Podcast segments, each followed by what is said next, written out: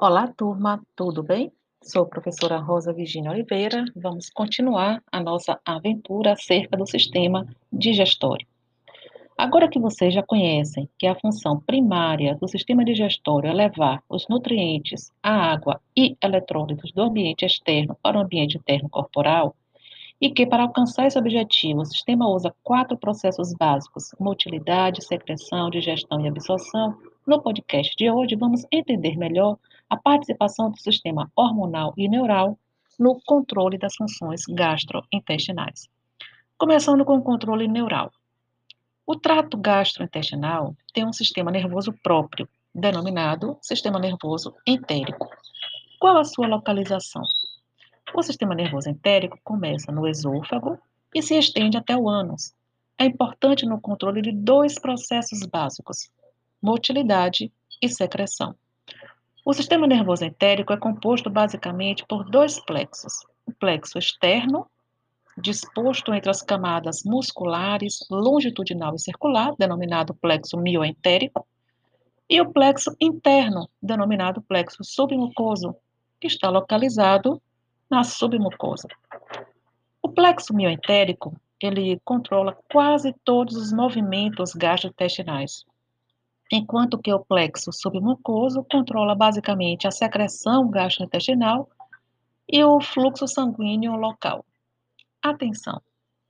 O sistema nervoso autônomo, ele engloba tanto um sistema nervoso extrínseco, que aí estou falando acerca do sistema nervoso parasimpático e simpático, como um sistema nervoso intrínseco, que é o sistema nervoso entérico.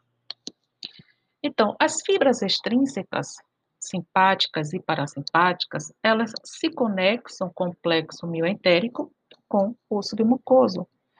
Isto significa que existe uma correlação entre o sistema nervoso autônomo e o sistema nervoso entérico, embora o sistema nervoso entérico possa funcionar independentemente desses nervos extrínsecos. Mas a estimulação pelos sistemas parasimpáticos e simpáticos pode intensificar ou inibir as funções gastrointestinais. Veja bem, se a correlação for pelo sistema nervoso parasimpático, será excitatório, ou seja, irá estimular as funções do trato gastrointestinal.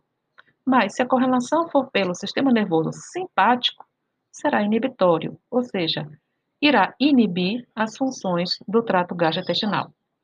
A estimulação parasimpática aumenta a atividade do sistema nervoso entérico, que, por sua vez, aumenta a atividade da maioria das funções gastrointestinais. O parasimpático, ele é conduzido pelos nervos pélvicos e vagos.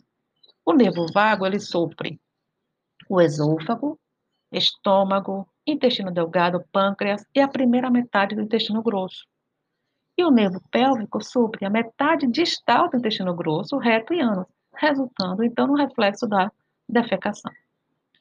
O sistema, o sistema nervoso simpático geralmente inibe a atividade do trato gastrointestinal, ação oposta ao sistema parasimpático. Né? As fibras, elas se originam na medula espinhal, entre T8 e L2, inerva todas as partes do trato gastrointestinal secretam noradrenalina, que poderá inibir a musculatura lisa ou o sistema nervoso entérico. Muitas das fibras nervosas sensoriais aferentes se originam no intestino. Esses nervos sensoriais, eles podem ser estimulados por irritação da mucosa intestinal, pela distensão excessiva do intestino, ou também pela presença de substâncias químicas né, específicas aí no próprio intestino. Tá? Assim finalizamos a abordagem com relação ao controle neural e vamos iniciar aqui o controle hormonal da função gastrointestinal. Bem, com relação a esse tópico, os cinco principais hormônios gastrointestinais são a secretina, a gastrina, a colecistocinina, que é a CCK, e o GIP, né? Quer dizer, e a motilina. 5. Repetindo. Secretina, gastrina, CCK, GIP e motilina.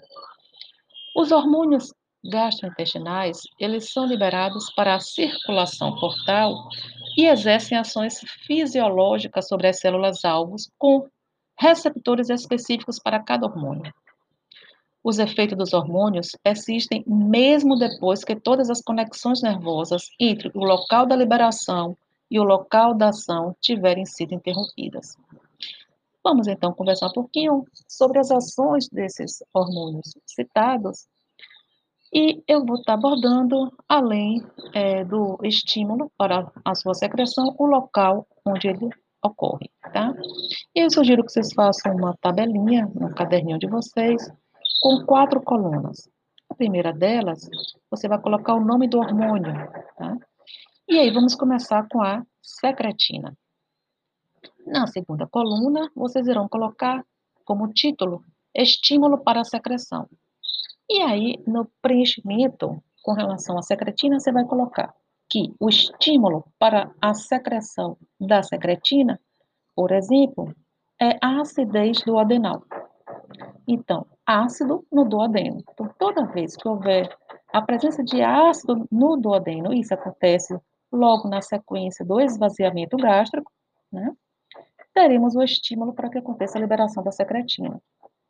Então, receptores endócrinos que se localizam no duodeno são excitados e liberam aí a secretina. Então, a terceira coluna é o local da secreção e você coloca aí duodeno. Tá? A última coluna, você vai colocar como título ações. Então, qual a função né, da secretina após a sua liberação?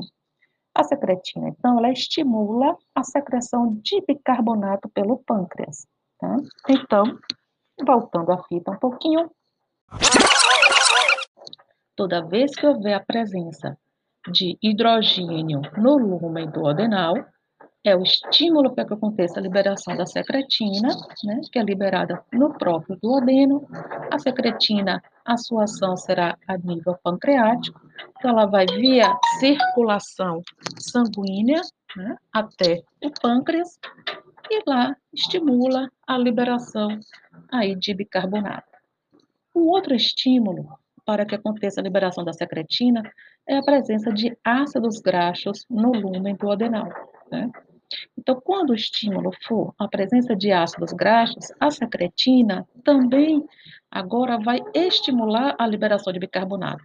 Só que agora o destino dela será outro, né? Ela vai ao fígado. Então, estimula a secreção de bicarbonato e de água pelo fígado, como também aumenta a produção de bile, né?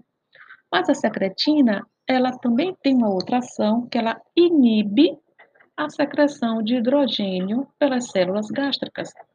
Certo? Então, ela estimula o pâncreas a liberar bicarbonato, quando o estímulo for acidez do adenal, estimula o fígado a liberar bicarbonato, água e a, estimula a produção da bile, quando o estímulo for a presença de ácidos graxos, mas em paralelo ela também inibe a secreção de hidrogênio pelas células gástricas. Segundo hormônio, gastrina. O estímulo para a liberação da gastrina será distensão gástrica e a presença de peptídeos e aminoácidos aqui a nível de estômago, né? Então, toda vez que nós nos alimentamos, favorece uma distensão, dilatação do estômago. Essa distensão ou dilatação gástrica, né, que acontece aí com a mucosa no estômago é o estímulo para que aconteça a liberação da gastrina. Esse hormônio, a gastrina, ele é liberado no próprio estômago, certo? E qual local? A nível de antro. Tá? Então, nós temos células específicas, que é chamada de célula G, localizada a nível de antro gástrico, e que são excitadas com essa distensão gástrica e libera a gastrina. Qual a ação da gastrina?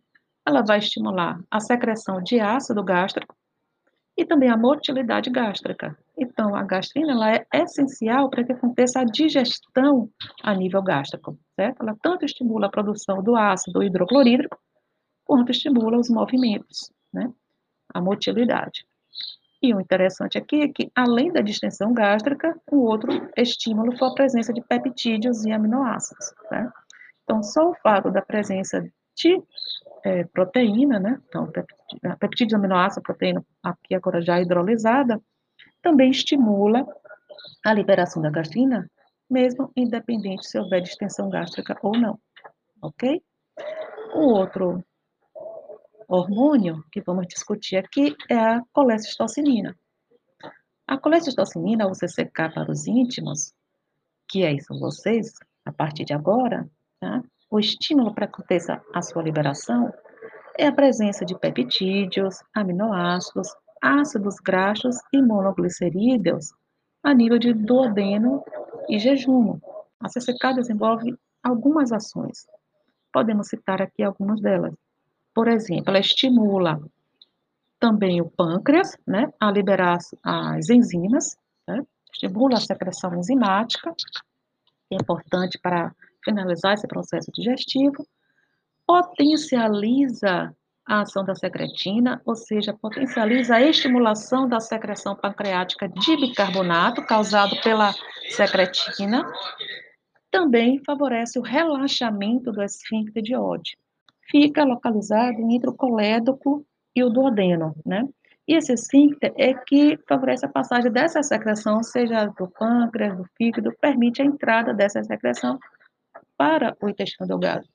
Então, é necessário que haja um relaxamento desse esfíncter para que as próprias secreções né, produzidas, como as enzimas pancreáticas, consigam chegar até o intestino. Né? Então, a CCK, ela favorece o relaxamento desse esfíncter, estimula a secreção das enzimas pancreáticas, né? A potencializa a ação da secretina, favorecendo aí o aumento da liberação aí de bicarbonato.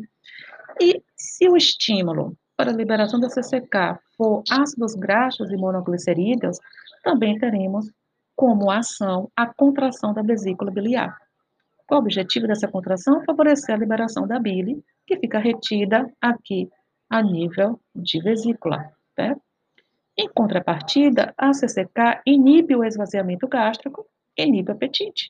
Certo? Então, nesse momento, o estômago dá uma segurada né, no conteúdo, porque o objetivo agora, principal, é favorecer a digestão e a absorção dos nutrientes que já se encontram a nível de intestino.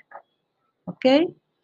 O próximo hormônio é o GIP, peptídeo inibidor gástrico, também conhecido pelo peptídeo insulinotrópico dependente de glicose.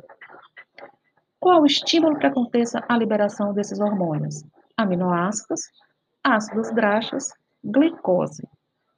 Qual o local da sua secreção? A nível de duodeno e jejum.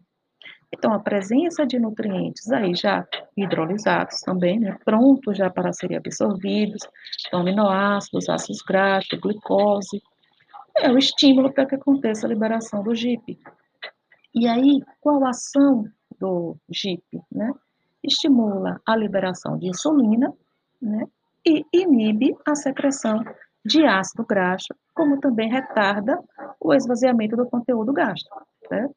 Então, precisamos aí da insulina, é o transportador aí, por exemplo, da glicose, né, para que essa absorção de fato possa acontecer e essa glicose possa ser transportada pelas suas células alvas. Ok? Então vamos dar continuidade. Próximo hormônio, motilina. A motilina é um hormônio agora é, que vai ser liberado durante o período de jejum. Todos os outros a secretina, a gastrina, a GGK, o CCK e o GIP são liberados no período pós-prandial, após as refeições, certo? Enquanto que a motilina é liberada no jejum. O estímulo para a liberação da motilina a presença de ácido né? e a presença de gordura.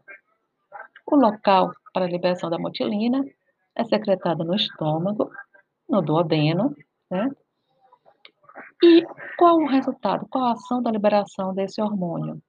Estimula a motilidade gástrica e a motilidade intestinal. Então, A liberação desse hormônio vai desencadear o que a gente conhece dos complexos mioelétricos interdigestivos, que é um movimento que a gente vai discutir aqui no nosso próximo encontro, quando o tópico será motilidade. Então, nós vamos falar de um movimento que é o famoso CMM, que é o complexo mioelétrico migratório, e que vai ser o, o, o estímulo que aconteça essa libera, é, a, dar início a esse movimento a liberação da motilina a nível aqui, que poderá ser a nível de estômago e do adeno, certo? Mas iremos discutir sobre ele no nosso próximo encontro. Então, assim finalizamos o nosso podcast de hoje. E aí, ei, você aí, se liga, né? Bem, vamos em frente. Aproveite aí os materiais da pré-aula e continue aprofundando os seus estudos. Faça a leitura do texto base sobre anatomia e funcionalidade do sistema digestório e te espero lá na nossa sala de aula virtual. Grande abraço. Oh, thank you.